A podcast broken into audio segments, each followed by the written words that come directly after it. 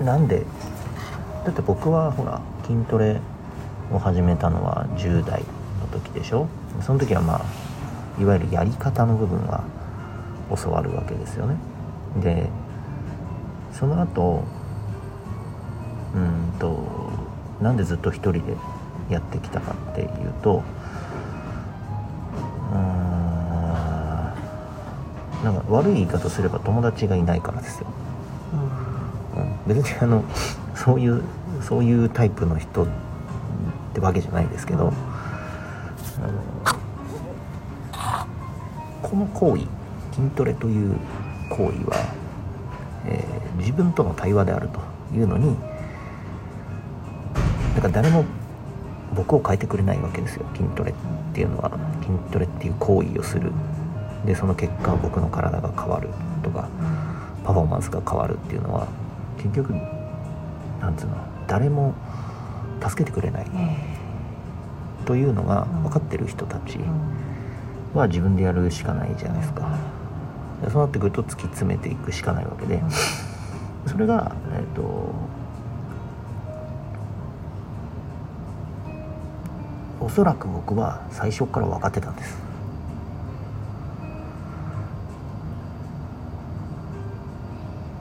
だって群れてやったって意味ないし楽しいからやってるとかでもないし目的があって自分の体を変えるとかコンプレックスを変えるとか。まあ筋トレをやる理由がもう分かってた。そうそうそう。自分の中で。潜在的に。はいはいはい、潜在的にね分かってたんで、えっと、ずっとやり続けてこれたわけ。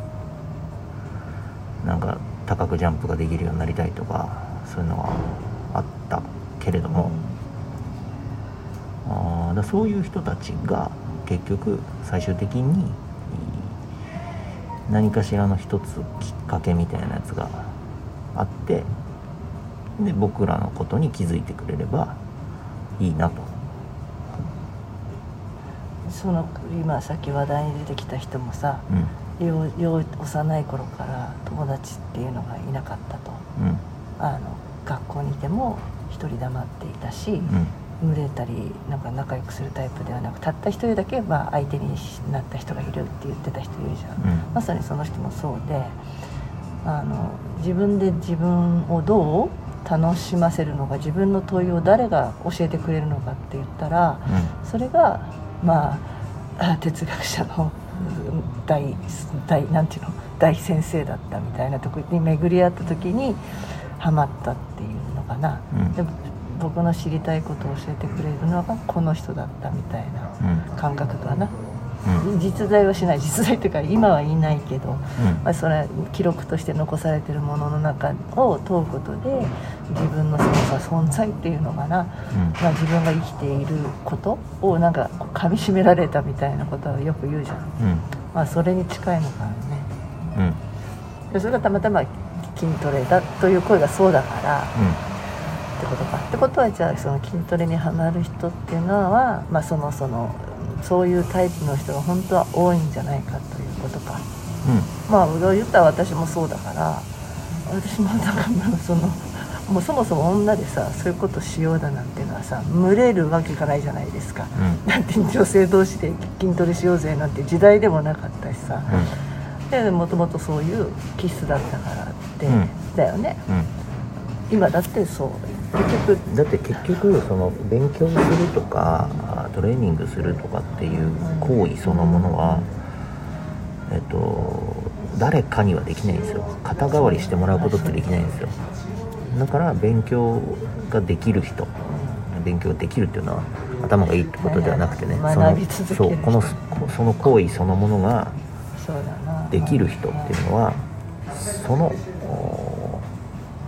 き詰めていくみたいなのが好きなんですよ。あってことはそう何においてもでもそうだよね、うん。勉強においても漫画逆に誰かに教えてもらいに行くとかよりは、まあそれが一個あったとしても自分なりの考察をするじゃないの。そうそういうこと。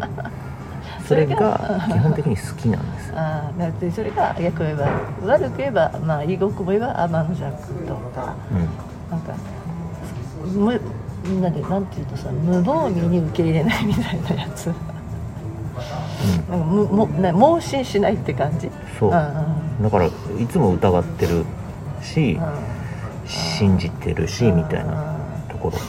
なるほどね。がもともと持ってる人たち。がうん。その行為そのものをできるのであって。まあ、たとえその教本みたいなのを読んだとしてもう、ん。いや自分の場合にはどうなのかって問える人がうん、でやってみないと分かんわからない。っていうところをはい。疑える人たちが最終的に僕らのところに来るんだと思う。わかります。それはすごい今しっくりきたなうん、でそうじゃないと、うん。あの僕らみたいなやつらのところには来ないっす。あの答えを教えてくれないから。普通の人たちは答えを知りたいから、答えを教えてくれる人のところに人は集まるのかもしれないけど僕らは違うから。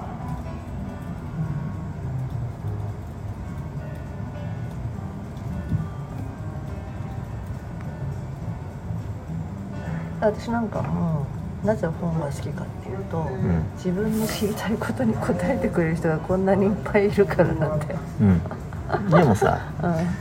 えっと、本はさ、えーもうすでに提供されているものであって、えっとそれに自分のこ欲しい答えが書いてあるかどうかはわからないじゃない。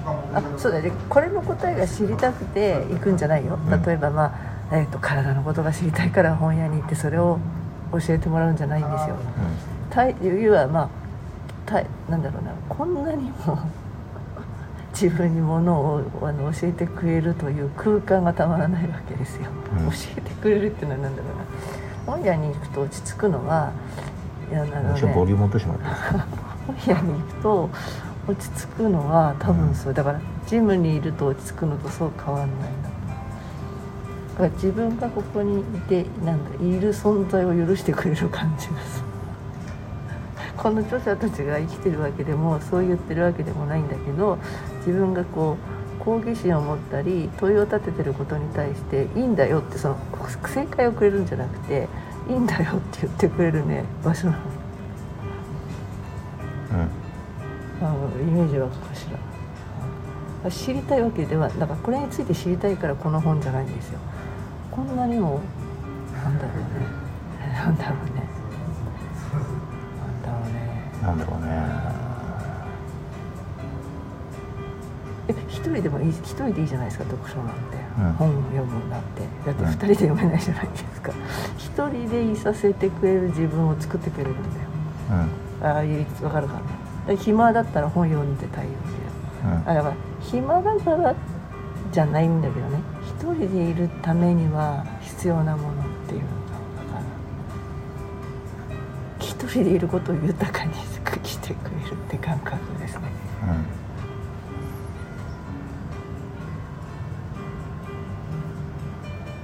だからそうすると発見があるわけじゃん。こういう発見があるとかさ。うん。なるほどこういう考え方もあると。かまあそれはもしかしたら筋トレの思考と同じなのかもしれない。一個知ったらまた次があって終わりはないわけようん参考書を見てるわけじゃないか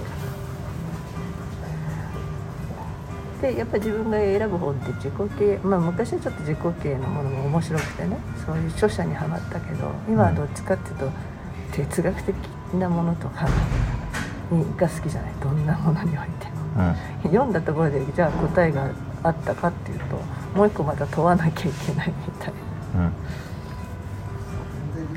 それが面白いよね。っていう人なんだろうねきっと集まる人は、まあ、だからこういうことやってればいいのか。答えのないことだらだらだらだら。そうだよ。あそういうこと。あ結構ひろゆきの YouTube とか